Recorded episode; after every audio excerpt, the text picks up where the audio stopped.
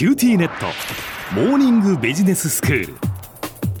今日の講師は九州大学ビジネススクールで企業戦略がご専門の目代武史先生です。よろしくお願いいたします。よろしくお願いします。先生今日はどういうお話ですか？今日はですねネットワーク科学に関するトピックをご紹介したいと思います。はい。ネットワーク科学と言いますのは世の中の様々な現象を点と線のつながりとして捉えてその特質を研究していく学問というものです、うん、例えば人間関係は一人一人を点友人や知人といった関係性を線で表したネットワークとして捉えられるんですね、ええ、前回はですね新しい新規性のある情報ですとかアイデアを獲得する際には普段あまり付き合いのない相手とのつながりが実は重要となるんだというお話をしました、はい。これはあのいわゆる弱いつながりの強みと言われる現象なんですね。ええ、一方でつながりが弱いがゆえの弱点もありますよね。うん、そうですよね。ということで今回は弱いつながりの弱みについてもお話ししてみたいと思います。はい。あの、アメリカの社会心理学者、スタンレー・ミルグラムという、まあ、研究者が実験をしまして、個人的に全く面識のないある相手に対して手紙を送ってほしいということを、まあ、一般の住民の方にお願いをしてやってみたんですね。はい、そうすると、アメリカのまあ中西部からボストンというもう大陸をまたいだ手紙のやり取りだったんですが、なんとその3割の手紙が実際に届いたんですね。うんうんでしかも平均してまあおよそ6人ぐらいを介して手紙が届いたということから、まあ、案外世間って狭いんだねということで、スモールワールド現象ですとか、えー、6時の隔たりと呼ばれるようになりました。はい。これ以前ね、ご紹介していただきましたよね。そうなんです。はい。はい、この、まあ、人のネットワークを通じて情報を伝達するというケースで、まあ、失敗する要因には、まあ、大まかに言って2つあるというふうに考えられています。一つは、まあ、人間に関する要因、人的要因というわけです。ええまあ、要するにですね、情報の送り手が情報伝達をうっかり忘れたといったケースだったり、面倒だということでこう放置してしまったり、宛先を間違えてしまったりといったまあものなんですね。うん、そういうことって、まあ、ありますもんね。そうなんですよ。回覧板が途中で回らなくなるなんていうことは、はい、まあありますよね。えー、で、もう一つの原因としては、まあ、構造的なものがあるというふうに考えられています。はい。構造というのは、要するにネットワーク上つながっていませんでしたっていうお話なんですね。こう孤立しているような人であったり、要するにもうネットワークの構造上つながってはいない相手に対しては、誰に手紙を託したところでやっぱ届かないよねとある種当たり前の要因なんですね。はい、これがまあ構造上の要因というわけです。ええで、まあ、こうした弱いつながりの、まあ、弱点と言えるものを、まあ、検証した人がいまして、はい、社会ネットワーク研究のまあ第一人者とも言える関西大学の安田由紀教授という方がいらっしゃいます。ええ、彼女はですね、ネットワークにおける情報伝達の失敗要因を検証するために実験を行ったんですね。はい、実験参加者は、まあ、17名と、まあ、小規模なんですが、まずですね、あらかじめこの17名の方にアンケートを書いてもらって、誰が誰の知り合いかっていうことをあらかじめ把握しておいたんですね。うん、で、かつ、つながりの強さ、つまり親しい知人なのか、知ってはいるけど、まあ、さほど親しくはないのか、あるいは全く知り合いでないのか、といったことで、つながりの強さも聞いています。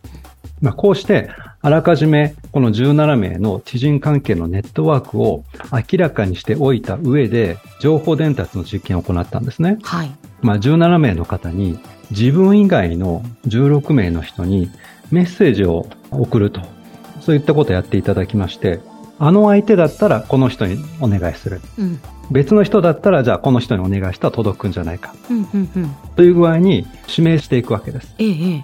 え、もし自分が直接知ってる相手だったら、まあ自分で直接、まあお手紙を渡すと。はい、こんな形で、まさにミルグラムがやったような伝言ゲームをやったんですね。そうですよね。でもなるべくだから、まあ確実に届くであろうと思われる方法でっていうことですよね。そうなんです。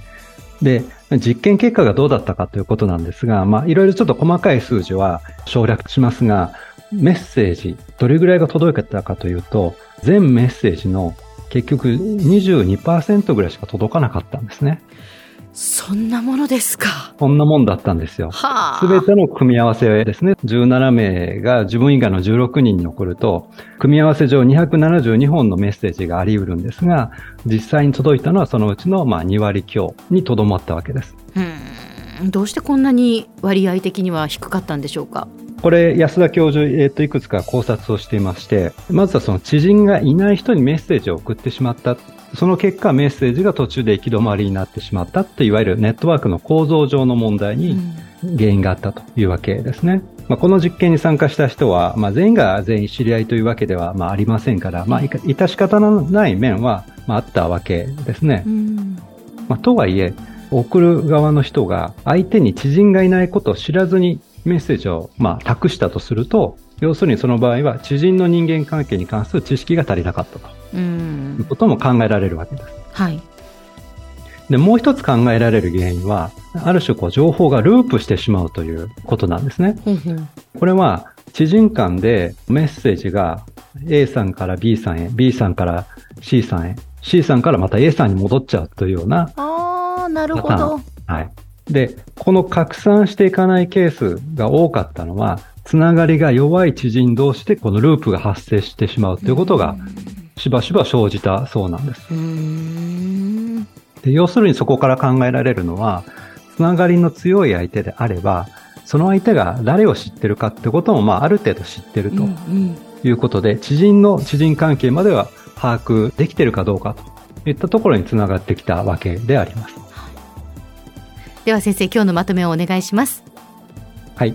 えー人間関係において、つながりの弱い相手からは、普段触れることの少ない新規性の高い情報が得られるということから、えー弱いつながりの強みが存在すると言われています。一方で、情報の伝達という点では、つながりの弱い相手の知人関係までは把握できないということから、情報伝達が途中で行き止まりになったり、情報が知人間でループしてターゲットまで届かなかったりという可能性が高まってしまいます。これを弱いつながりの弱みというわけです。ネットワークにおけるつながりの強さには、プラス、マイナス、両方の効果があることを踏まえた上で、ネットワークを活用することが重要と言えると思います。今日の講師は九州大学ビジネススクールで企業戦略がご専門の木大武文先生でした。どうもありがとうございました。ありがとうございました。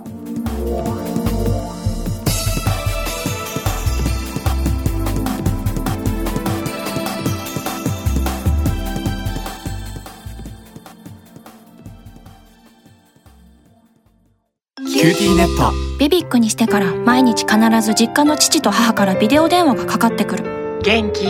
で毎日だからそう変わんないよ。痩せたか？で毎日だからそんなに変わってないって。